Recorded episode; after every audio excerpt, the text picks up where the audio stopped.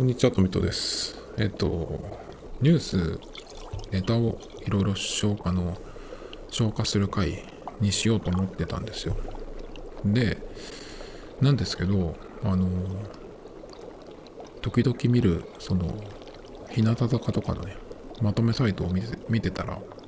あとそう、えっと、増本キラさんって面白い人が桜坂にいるんですけど、その人の、えっと、ネタを、だけをこう、たまに見るんですよ。ある、えっと、まとめサイトの増本さんのカテゴリーだけブックマークしてて、そこをたまに見るんですけど、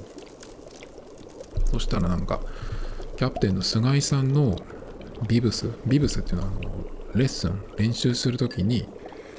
えっと、つけるやつがあるんですよ。名前がついてるやつね。で、増本さんが、まあ、キラコがね、えっと、大好きな菅井さんのビブスを着て、なんか、喜んで走り回ってるっていう動画がなんかメッセージに来たみたいなね、そういうなんかネタがありましたけど。で、それを見た後に、えっと、そのトップページに行ったんですよ。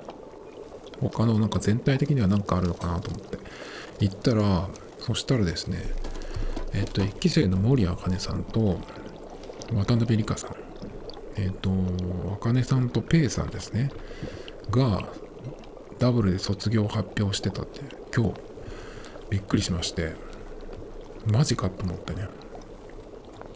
まあ、乃木坂とかは、その、毎シングルごとに、卒業メンバーが2、3人出ますね。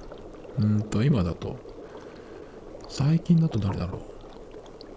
う。うーんと、春ぐらいから遡るけど、えっ、と、乃木坂だと2期生の渡辺美里也と純奈、純奈さん。で、3期の大園桃子さんが、もうこの人はいないのか。で、松村さんもいなくて、高山さんも発表して、高山さんいつまでいるのかなわかんないけど、なんかもともと東京ドームをが予定されてたてたんで、そこまではやりたいみたいなね、予定だったらしいんですけど、まあいろいろあって、その、ドームが延期になっちゃったんだっけかな？延期か中止かになっちゃったんですよね。多分今年はだから、乃木坂はドームやらないのかな？日向坂はドーム、えっと、クリスマスにのライブでやるっていうのを1年前に言ってたんですよ。だけど、えっと、結局どうなるのかなと思ってたら最近、えっと、その、ひなくりっていうんですけど、日向坂のクリスマスのライブ。それを今年、ドームでっていうふうに言ってたんですけど、結局、そのひなくりはやるけど、ドームじゃなくて幕張でやるっていうふうに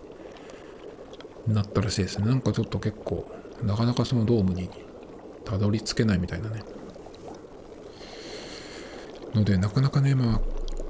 時代というかそれがあるんで、社会のやつがね、まあ、ちょっと、うん、かわいそうというか残念かなと思いますけど、まあ僕はライブ興味がないからあれですけど、何の話だっけ？乃木坂か、ドームの話をして。で、なんかそう、ドームのね、えっ、と、どのくらい、えー、お金がかかるか、みたいなやつが出てて、ドームの、うん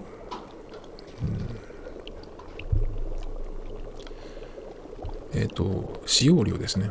それがなんかすごくて、初めて見たんですけど、その東京ドームの使用量っていうのが、えっ、と、PDF かなんかで、まとめサイトのとこに載ってて、それでね、見ると、えっ、と、東京ドームの使用量、平日7時から24時まで全面使うと1980万約200万ですね。土日祝になると2200万。で準備日の料金っていうのが別にあるんですよね。だから公演日以外にその準備日の料金それが両方とも825万円。だからもし 2days とかっていう風になるとでまあ平日としても1日200万かかってあ2000万か。で 2, 2日やると4000万でしょ？で準備日っていうのが1日でしょね？ところ1日で825万。準備日が1日で終わればいいけどセット設営とかなんとか。でも撤収とかもあるからおそらく最低でも前後2日はかかるんじゃない？そうすると公演で、えー、4000万。で準備日前後をもし使うとなると、えー、それぞれ800万だから1え？1700万とか。だから5000万ぐらいかかるってことですよね。すごいなって感じですけどこれをどうやってその利益を出すかっていうか赤を出さないようにできるのかわかんないですけど x ジャパンが昔なんかライブやってた時にうんと時間までに終わらせないといけないっていうのがあって YOSHIKI がわざと失神芝居をしたみたいに言われてるのがあったりしますけど構ドームは厳しいんですかね。まあでもすごいお金がかかりますね。これはだから売り上げから出そうとするとそうだけど他のところで何か利益を出しておいてここにそれを使う。とかっていうふうにすればね普通のなんか一般の素人の考えだとえっ、ー、とキャパが何人何人入れれてチケットがいくらで今はだから配信もやるから配信でチケットがいくらで何枚売れるとペイできるとかっていうけど配信の方はどうなんだろうね。配信の方もどのくらいコストがかかるかそれはちょっとわかんないですけど。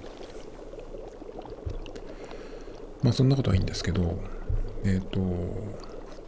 あれですよ。卒業の話ですよ。びっくりしたんですけど。うんとですね。どこでしたっけ？うーんと僕が見てるのは桜坂まとめモリー。あ新しいのが来てる。ちょっとこれまずえっ、ー、とまずですね。その発表されたっていうやつ？見ますかね。今日の10月22日で守谷さんと茜さんとペイさんが卒業発表ダブルで。でサードシングルっていうのが今出たところかなちょうど。でこのシングルの活動をもってえっとこの2人がグループから卒業することとなりましたっていうのがその公式のうん発表なんですよね。最近よくこういうのがありますね。乃木坂とかもこのシングルを持って、このシングルの活動期間を持ってっていう。で、具体的にも結構その、ここのライブで最後とか、えっ、ー、と、この月で最後とかっていうふうにだんだん決まっていくんですけど。だからどうなんだろうな。今、サードシングルがこの10月に出て、だから、4枚目っていうのが出る時には参加しないよっていうことだと思うんですけどおそらくえっ、ー、とさそんなにすぐには出ないはずなんでまあ次が出るとしたらどうだろうな2月3月ぐらい春になるかどうかっていうぐらいかな早か早くても。1月とかはないと思うんで。だからまあ一番早くても年内。でも年明けまではなんかやるんじゃないかな年明けその使ってそこ作とかでもなんかやるのかな。2人だからねちょっとどうなるのかなっていう感じですけど。まあ年内ではないんじゃないかなって気がするんですけど。ちょっと僕は気になってたことがあってこれに関してはねあの菅井さんがキャプテンの菅井さんがレコメンっていうあのラジオをそのやってたんです。ダブルパーソナリティかっていう感じでお天気ののりさんっていうお笑いの人がメインパーソナリティで毎日やってるんですけどそこにその日替わりでえっ、と出てくるんですけどパーソナリティがねその一人が月曜日か月曜日が桜坂の菅井さんなんですけど菅井さんがえっ、と何年って言ったっけ？4年？5年？4年かな？やってきた。4年半やってきたんですけどそれをえっ、と先月いっぱいで卒業されたんですよね。で同じあの桜坂の今度2期生の今副キャプテンっつったかな？松田里奈さん。この人がまつりさんが引き継いでやってるんですよね。これも面白いんですけどまつりさんも。なんかやっぱうんとうん仕事できる人だなっていう雰囲気。っていうとちょっとなんか硬いのかな。芸能人としても仕事できるよなこの人っていう感じの。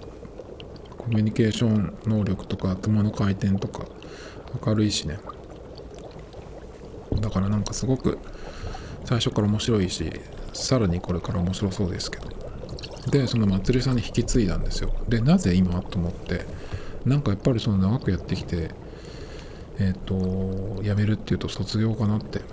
普通思うんですよね。で菅井さんよりちょっと前去年かな？えっ、ー、と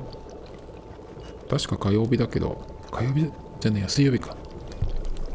乃木坂の堀さんっていう人がやってたんですけど堀さんはどのくらいやってたんだろうな？3年とかやってたのかな？堀さんも去年辞め辞めてるとか卒業してるんですね。でその後グループからの卒業も発表したんですね。どっちかな同時だったっけかな？グループを卒業するからレコメンもいついつまでだっけかな？ちょっと覚えてないんですけど。なので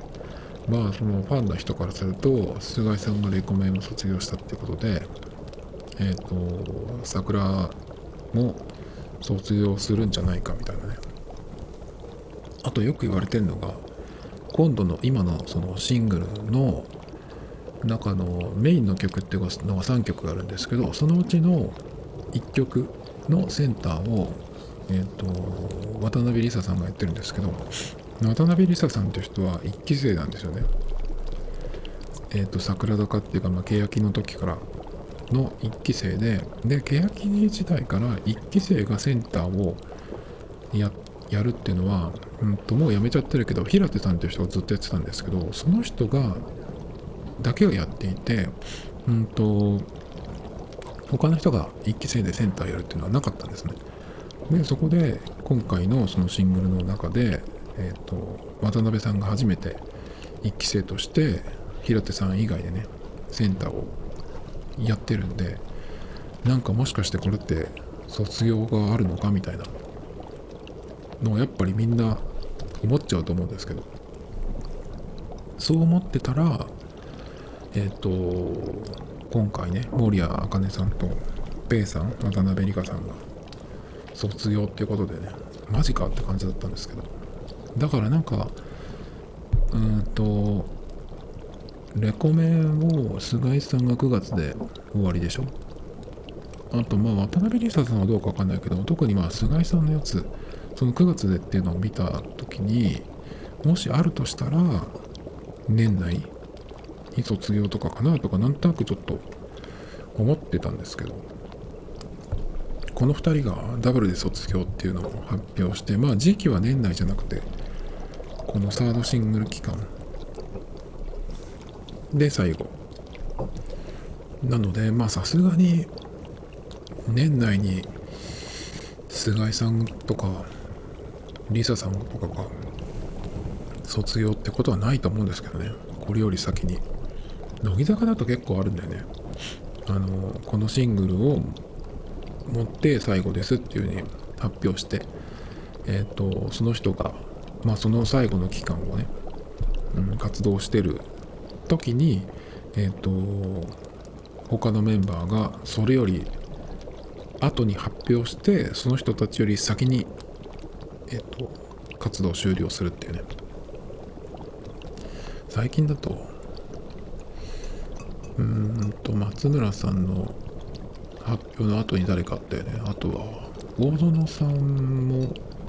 なんかそんな感じじゃないっけかなまあ乃木坂ととはまたちょっと違うんでね人数の規模とかもあるから。だからちょっとうん、うん、なんかどうなんだろうって感じですけど。さすがにだからまあ年内に誰かが卒業するってことはないと思うんですけどね。桜の場合は。で特にですけど森茜さんが辞められるっていうことで気になるのはその僕がえっ、ー、とよく見ているきらこですよね。増本きらさんですね。増本きらさんは結構茜さんに懐いてるんでどうなんだろうっていう。なんか結構ツイッターとかでねあの検索すると心配してる人がいっぱいいて。だけどなんかなんとなくだけど増本キラっていう人はやっぱりその常人のあの想像をはるかに超えてくるんで違う次元のところからいつも現れるんでね。だからこういう時のその反応的なものもねおそらくその誰も思いつかないような感じなんじゃない？っていう気がしますけど。そう思ってたら今こういう開いたらですねなんかこういうね、えー、のが出てきたんですけど。これ僕見てるのが桜坂マットメモリーなんですけど、えー、増本キラーカテゴリーに新しいのが来てですね無責任に何度も引き止めてしまってごめんなさい森谷茜渡辺理香の卒業について綴るあ、ブログが書いてあるんだ。ブログ来てるんだ。うわ、もう反応してる。うーんと、確実に近づいてたのに、全く覚悟ができないまま過ごしていました。無責任に何度も引き止めてしまってごめんなさい。ってことは、前からあれか。言ってたんだね、きっと。え、いつからなんだろう。ちょっとこれは、もしかしたらその、そこ作のバックスライブとかあの辺とかからもし言っててなんかその後のいろんなエピソードとかねあの見てきたんだとしたらちょっとこれは泣けるよねいやそしてえっ、ー、とうん。なんか結構いろいろ書いてあります。いつからのいついつ知ったんだろう。そっからなのかな？わかんないけど。またいい写真が載ってますけど。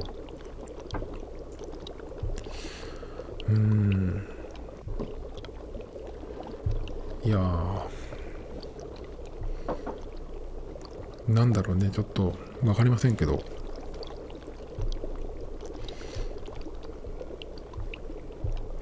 何と言ったらわからない、何と言っていいかわからないですけど、結構これは